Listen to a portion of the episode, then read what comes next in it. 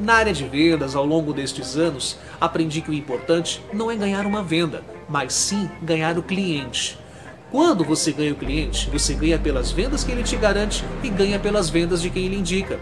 Tudo bem, pode ser que ele não fale de você nunca para outro, mas é melhor do que falar mal. Um cliente mal atendido, com a sensação de que não recebeu o que pediu, que não teve a sua expectativa atendida, além de não comprar mais de você, ainda pode falar mal de você, da sua empresa e do seu produto. Pense nisso. Eu sou Renato Silva, porque inovar e motivar é preciso.